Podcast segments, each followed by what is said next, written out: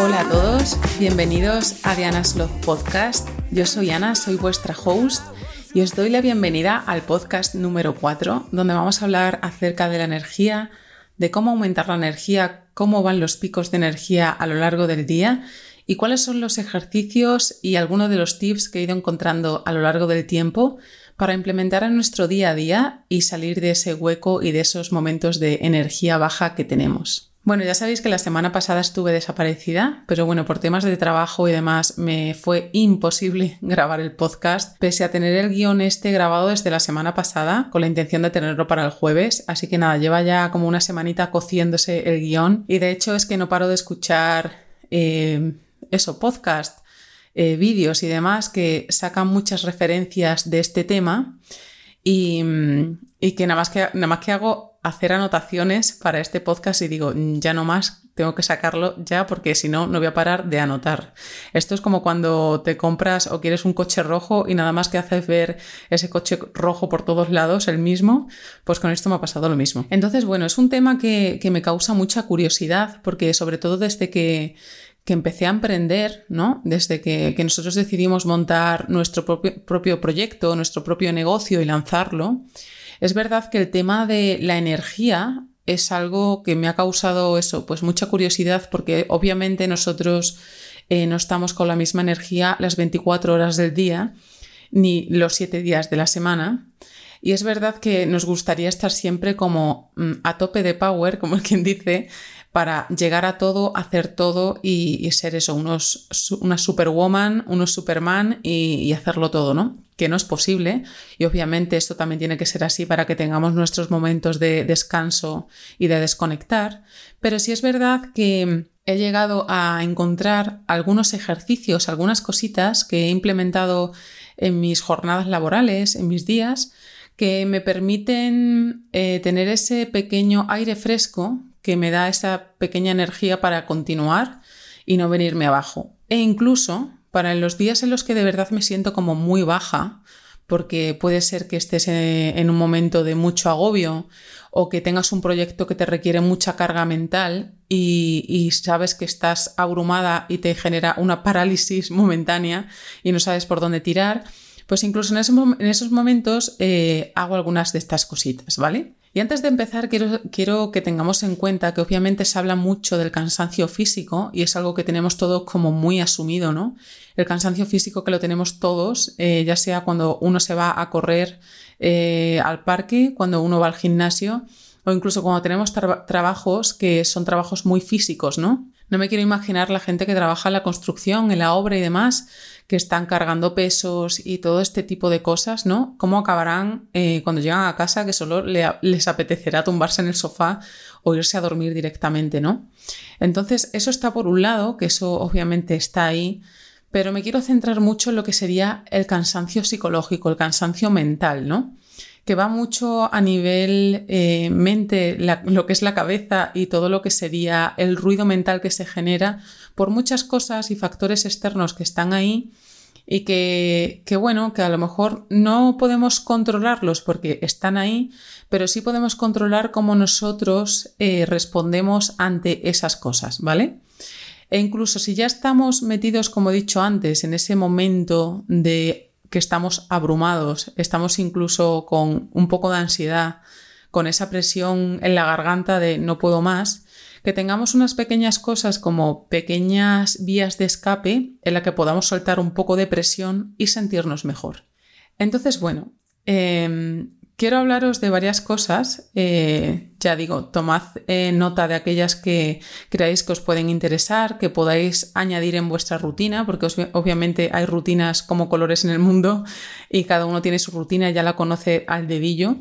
Pero todas aquellas cosas que creáis que se pueden adaptar a vuestra rutina, a lo que hacéis al día a día y decís, mm, esto no me incomodaría hacerlo en esa situación, pues tomad notas y llevarla a cabo, que no perdéis nada. La primera de todas, ya sabéis que yo soy una mujer de usar mucho la agenda y todo lo que sea escribir en físico, ¿vale? Sé que estamos ahora mismo en una, en una era de la digitalización, que todo se hace digital, todo.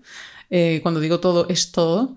Pero yo a lo que es a nivel organización, planificación y demás, no he llegado a sentirme a gusto con todo, toda la planificación y organización digital. He probado mogollón de sistemas y si es verdad que uso algunos para cierto tipo de proyectos o cierto tipo de cosas que lo requieren, porque obviamente se entiende que es cómodo y que puedes compartir con ello muchas cosas con el resto del mundo, con tus equipos y demás, pero cuando se refieren a cosas que puedo manejar yo, que son cosas que llevo yo en mi día a día y que la veo yo, o sea, son cosas que lo veo yo y lo manejo yo, me gusta mucho tener una agenda física y trabajar con el boli y papel. De hecho, ya no solo eso, sino que se ha demostrado mucho que todo lo que sea escribir en papel, en físico, tiene algo terapéutico y estoy 100% mm, de acuerdo con ello. De hecho, hablaremos más adelante en, otro punto que tengo ahí eh, de esto. Entonces, la primera cosa, eh, si nos damos cuenta muchas veces que estamos fatigados, que tenemos eh, presión, que, estamos en un momento de mucho agobio, es porque tenemos muchas cosas en la cabeza. ¿Vale? También está la otra cosa de que puede ser que no tengamos nada y que no sepamos qué hacer, pero en el momento en el que sí que estamos con mucha cosa, mucho ajetreo, mucho ruido mental, donde tenemos muchas cosas, lo que necesitamos hacer es como un vaciado, hacer limpieza y descargar. Y una de las cosas que sirve mucho es tener una, agenda o calendario. Eh, ya os digo, prefiero físico, pero en el caso de que no os manejéis con las cosas físicas y preferéis online, pues bueno, Google Calendar también está ahí y descargar ahí todo, eh, soltar todas las citas, todos los cumpleaños, todas las cosas que sabemos que están ahí y que van a pasar sí o sí, porque ya sabes que de un año a otro el ginecólogo te ha citado ya para el año que viene, eh, sabes que el mes que viene tienes el cumpleaños de tu pareja. Eh, sabes que vas a celebrar tu cumpleaños tal mes, todo ese tipo de cosas, aunque creamos que no, nos genera un ruido mental y ocupan sitio en nuestra cabeza. Y muchas veces, eh, y seguro que os ha pasado, de repente estáis haciendo una actividad y os viene un recuerdo ahí de, ay, sí, porque el cumpleaños de fulanito es X día. Y, ah, porque tal día, no sé qué, a ver si no me voy a acordar. Todo ese tipo de cosas, cuando, cuando, cuanto más nos la quitemos de la cabeza y las pongamos en, un sitio físico o eso, en una agenda o en un calendario de estos de cuadrículas grandes, o en un sitio online que nos mantenga al día, que tengamos recordatorios, que sabemos que sí o sí vamos a, meternos en él y a tenerlo presente, dejémoslo ahí, ¿vale? O sea, soltemos eso. La segunda parte, y que también va un poco ligado con esto, y ya esto os lo comenté en unas historias de, de mi Instagram, es hacer to-dos masivos, o sea, hacer listas masivas de cosas. ¿Y qué me refiero con hacer listas masivas de cosas? Pues que cojamos una lista y al igual que hacemos una lista de la compra muchas veces sin ni siquiera mirar la cocina, que apuntamos de todo y más, pues con esto igual. O sea, cogemos un papel y en esto sí prefiero que sea un papel porque es verdad que somos como más conscientes cuando escribimos ahí. Todo lo que tenemos en nuestra cabeza, desde tener X proyecto, mandar X correo, a incluso poner la lavadora, recoger la lavadora que ya tengo tendida, Em, tengo vaciar el armario, cambiar el armario, todo este tipo de cosas que nos parecen como chorradas en un primer momento, pero están ahí y no sabéis la carga mental que supone día tras día tener eso ahí detrás rumiando, porque al final es eso. Y pasa lo mismo que os he dicho antes, seguro que estáis en un proyecto o de repente tenéis que escribir un mail o cualquier cosa y de repente os viene un flash de eso de tengo que poner la lavadora eh, porque si no no tengo ropa de color mañana o tengo que ir a comprar la leche porque si no no voy a poder tomar café mañana. Todas estas cosas soltadlas en la lista. Y una vez tengamos la lista, haced por partes eh, categorías de cosas que podéis meter en vuestra agenda y en vuestro calendario para saber qué cosas tenemos a menos y a mayor plazo y también hacer una limpieza, porque muchas veces estamos rumiando esas cosas en la cabeza y que a veces ni siquiera eh, son importantes o que ni siquiera las tenemos que hacer nosotros, sino son algo que nos ha contado un amigo, eh, un vecino, nuestra pareja y demás, que ni siquiera podemos solucionar nosotros ni llevar a cabo nosotros, pero las tenemos ahí. De hecho, esto es algo súper eh, útil y lo digo por experiencia. A mí me pasó, de hecho, en, un rodaje que tuve, donde estaba como en un momento así de depresión eh, muy fuerte y estaba todo el rato pensando, que no se me olvide mandar el correo a tal, que no se me olvide llamar a cual, que tengo que organizar tal, no sé qué. Y llegó un momento a lo largo del día que dije, vale, porque en vez de estar todo el rato, porque además estaba pensando y dándole vueltas a eso mismo durante toda la mañana. Y no sé si fue a la hora de comer o así, dije, vale, ¿por qué no escribo esto en una agenda y lo dejo ahí y dejo de rumiar tanto? Porque lo único que consigo es agobiarme más pensando que encima me voy a olvidar de todo esto que tengo que hacer. Entonces es, es gracioso y, me parece interesante ver como ejemplo el tener una agenda, el tener eh, estas listas con nosotros o en el ordenador, como si fuera un backup, como un disco duro de seguridad, ¿no? Donde ponemos ahí nuestra confianza y nuestra seguridad, que sabemos que eso va a estar ahí y que vamos a poder usarlo y cogerlo y es como un segundo cerebro nuestro, ¿no? Es como si socáramos cosas de nuestro cerebro y lo metemos en otro, pero sabemos que eso siempre va a estar con nosotros y que gracias a eso no se nos va a olvidar nada, eh, mm, sabemos que toda la información está ahí y que vamos a ir a poder ir a mirarla para mm, saber qué cosas van a venir o van a llegar más a futuro. Y bueno, ya sabéis que hablando de escribir y de estar en lo físico y demás, eh, yo soy muy fan del journaling y es verdad que en este caso es muy útil pero no hacer un journaling cualquiera, porque si es verdad que si estamos en un momento de bajón, de, de no poder más, o en un momento bajito de energía, en el que menos necesitamos seguir hundiéndonos en ese hueco, hay que hacer un poco un journaling algo estratégico para que nos eleve eh, la energía, nos dé un mejor humor, mm, haga que veamos las cosas con una mejor cara, con mayor positivismo, ¿no? Que no, no que nos hunda más, entonces es verdad que cuando yo hago journaling en estos momentos, que me sirven mucho también para liberar la cabeza, eh, trato mucho de hacerlo desde el punto de, si imaginaros que yo tengo mañana ese proyecto, o que esta semana estoy pasando un momento complicado económico, ¿no? En el que no ves la luz y dices, no sé cómo voy a salir de esta, lo planteo de la siguiente manera. Yo digo, vale, em, estoy ya en la semana que viene, todo esto ha pasado, ha ido fenomenal. He conseguido salir de esta y he salido incluso más fuerte. Al final ha salido todo bien y he conseguido tal, tal y tal cosa. O sea, la idea es como, vale, ese, ese bache está ahí, pero tú lo has superado con creces y ahora estás mejor que como estabas antes. ¿Vale? Y yo creo que esto se puede aplicar ya sea si estás en un momento complicado, si estás en un momento de agobio o, de una situación que te da mucha ansiedad, eh, te da, te da como tranquilidad pensar el que va a salir todo bien. O sea, es sin más eso. De hecho, sí te puedes dar como un permiso de hacer un poco de introspección y preguntarte por qué estás así, ¿no? O por qué has llegado a ese punto. Y, preguntarte un poco eso, pero no creo que sea el momento de indagar demasiado y, y, seguirte hundiendo tanto en ese hueco, ¿no? Sino la idea es salir de ahí y ver como que todo va a salir bien y todo va a ir bien. Y luego, bueno, hay un punto que tengo un poco de, controversia con él, que es la meditación. Es verdad que yo soy muy fan de la meditación, em, pero en este caso no sé hasta qué punto es beneficiosa. Y a ver, me explico. Yo creo que la meditación, al ser un momento en el que tú te tienes que parar y sentar y estar contigo mismo,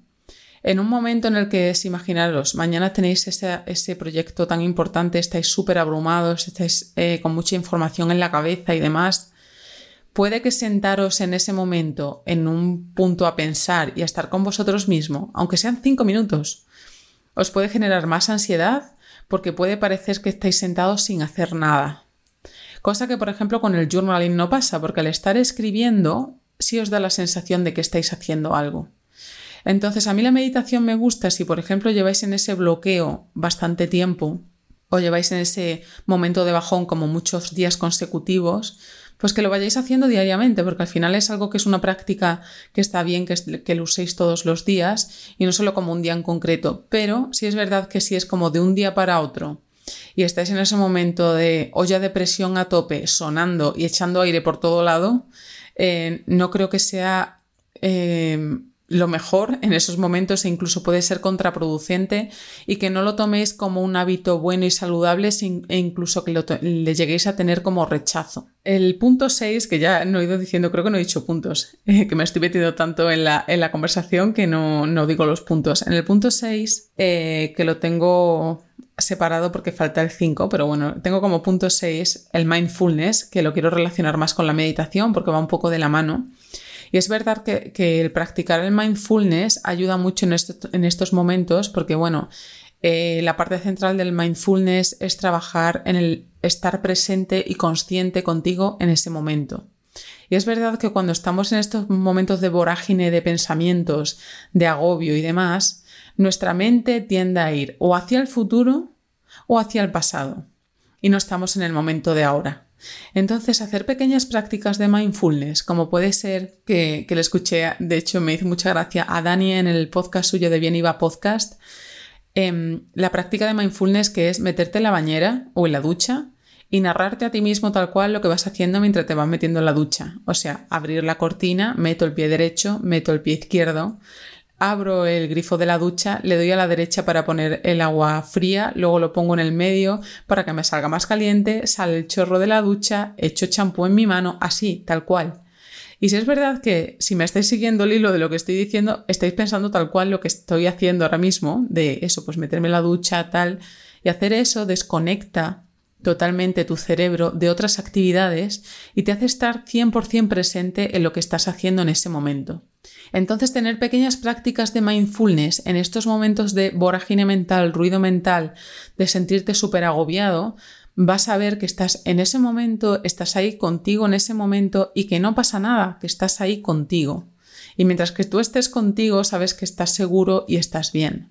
Entonces, hacer cosas como lo de la ducha, o si no estás en el momento de ducharte, puede ser lo de lavarte los dientes, puede ser estoy comiendo eh, y decir lo mismo, tengo el plato delante, voy a cortar el filete a la mitad, me voy a meter un trozo del filete en la boca, lo mastico, mastico una vez, dos veces, tres veces, igual. Y hacer estas pequeñas cosas vais a ver que os va a dar una pausa mental y un respiro mental que no sabéis lo útil que es. Bueno, en el punto 5, que ya sabéis que me lo he saltado, eh, voy a hablar de un tema que yo sé que hay gente que es muy experta en esto, pero a mí me ha causado mucha curiosidad eh, desde hace bastante tiempo y es la, aromaterapia. Em, y la aromaterapia yo creo que tiene muchos beneficios, pero no me quiero meter en, en un campo que no es el mío porque eso sé que hay mucha gente especializada en el tema, pero sí os puedo hablar desde mi práctica con la aromaterapia y las cosas que yo hago y que al final se han convertido como... Es una práctica que he metido en mi rutina y al final, no sé, es como, como un mantra, ¿no? Es como algo que tengo ahí y que uso y que me mete en el mood, me mete en el estado de, yo qué sé, de hacer la reunión bien, de lo que sea, de, de todo lo que sea, me mete en ese momento.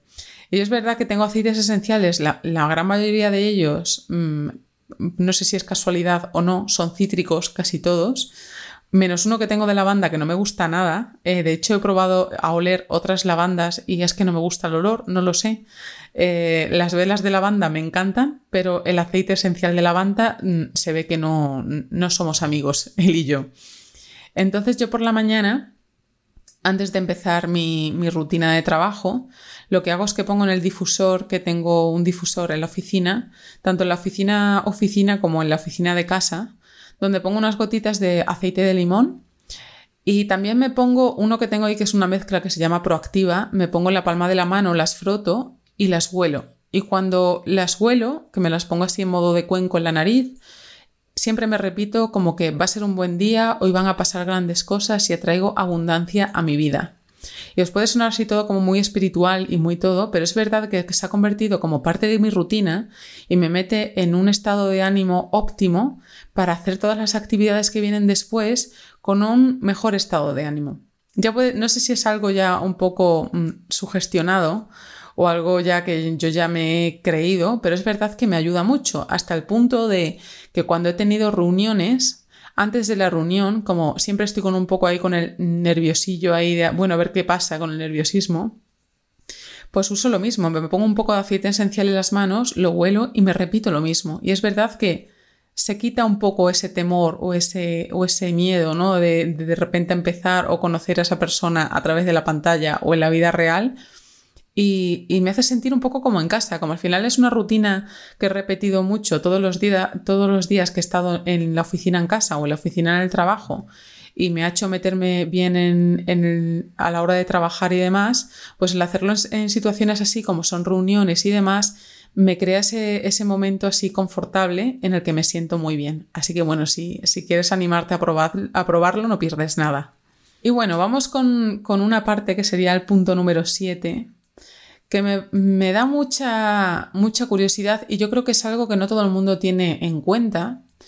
Y es verdad que es muy importante tener a tu alrededor gente que te inspire y que te dé esa buena energía y ese buen rollo que tú necesitas. Y se habla mucho el tener esas cinco personas más cercanas tuyas. Dicen que las cinco personas con las que tú te juntas normalmente, eh, al final tú eres como un mix de, todas de, todas ellas, ¿no? Entonces, si tú dices que te juntas con cinco personas y las cinco personas son súper negativas, al final tú te vas a sentir igual, o sea, vas a chupar de esa energía. ¿Qué pasa? Que yo también entiendo que obviamente muchas veces eh, de nuestro círculo más cercano no tenemos a lo mejor esas personas que están tan alineadas con el tipo de energía que nosotros queremos manifestar, con el tipo de energía que nosotros queremos tener, que queremos proyectar, o que estén alineados incluso con las mismas metas e ilusiones que nosotros tenemos. Y aquí está la solución, porque a día de hoy, ya que tenemos tanto en el mundo online, hay podcasts, hay documentales y demás que nos pueden inspirar y que nos pueden meter en este nivel de vibración, en esta energía y podemos jugar con ello. Entonces os recomiendo mucho que escuchéis podcasts de gente que os inspire, que os dé buena energía, que os dé tranquilidad, que os dé esa sensación de todo va a salir bien, de vale, hay baches en, en la vida, pero de todo esto se sale, todo ese tipo de cosas y que vosotros trabajéis en eso antes incluso de tener esos momentos de bajón, mm, os va a beneficiar mucho para tener esas herramientas y saber, vale, yo estoy así ahora, pero no he sido la única que he estado así. Ha habido otras personas que yo he escuchado y que he oído que también han pasado por estos puntos y al final han salido mm, eh, airosas de todas estas situaciones e incluso mucho mejor de cómo empezaron. Y luego también que tengamos en cuenta que nosotros también teniendo conversaciones reales con personas uno a uno o en grupo, según si somos más o menos introvertidos, también nos llenan de energía ¿Qué pasa? Que yo quiero que aquí sí que tengamos mucho ojo y de hecho esto es algo que se, me ha, que se, ha repetido mucho en lo que he dicho, eso de cuando escuchaba podcast y he visto vídeos y demás, y son los vampiros de energía, porque es verdad que hay muchas personas en nuestra vida que al final no nos damos cuenta, pero nos chupan la energía. Y no todos tienen por qué ser personas muy negativas o que ven la vida de una manera muy pesimista, sino también pueden ser personas que solo hablan ellos o personas que son muy narcisistas. Todo este tipo de personas te terminan chupando la energía y son esas personas que cuando tú terminas esa conversación o incluso cuando entras en un lugar y dices me quiero ir de aquí, cuando sales de ahí o sales de esa conversación dices, vale, estoy como si, si me hubiera quedado cao con estas cosas hay que tener como mucho cuidado y mucho ojo, porque muchas veces por ser amables, por ser educados, por, por estar en ese momento de socializar, nos embarcamos en esa conversación o estamos con esa persona, cuando en verdad lo que queremos es, y lo que necesitamos en ese momento es estar lo más alejado de ellas. Y luego, bueno, como puntos así que yo creo que todo el mundo tiene en cuenta es hacer ejercicio, porque obviamente mm, nos pone de buen humor, aunque muchas veces nos dé pereza hacerlo. Tener y hacer comida sana y tener una nutrición balanceada, que, que tengamos todos los nutrientes y demás, es muy importante para que tengamos buenos niveles de energía. Además, os daréis cuenta de que cuando habéis tenido un cambio de alimentación en vuestra vida, de llevar un, muchísimo tiempo llevando una alimentación no tan saludable a convertirla saludable, que vuestra actitud, vuestra energía, vuestro buen humor ha cambiado drásticamente. Podéis estar eh, por la tarde con mucha más energía cuando antes ya necesitaríais estar tumbados en el sofá y durmiendo la siesta. Todo este tipo de cosas se notan mucho también con el cambio de alimentación y con el ejercicio. Y también, obviamente, es importante el dormir y el sol.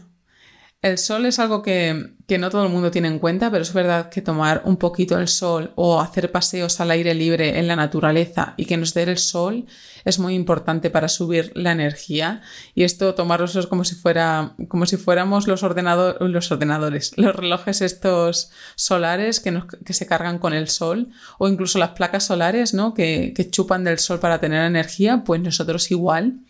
Y obviamente el dormir. Nosotros necesitamos dormir 7, 8, 6 horas por lo menos. Depende de cada uno y seguro que cada uno se escucha y sabe cuándo necesita dormir. Y es muy importante para recargar pilas y para que al día siguiente, cuando nos levantemos por la mañana, estemos con la mejor actitud posible y estemos recargados de energía y no solo pensando necesito volverme a dormir porque esa no es la cosa. La idea es que tú pases esas horas del tirón descansando lo mejor posible para recargar pilas, para que tu cuerpo regenere y diga, vale, al día siguiente, venga, empezamos con la mejor energía y la actitud posible. Para esto, sí es verdad que me parece muy interesante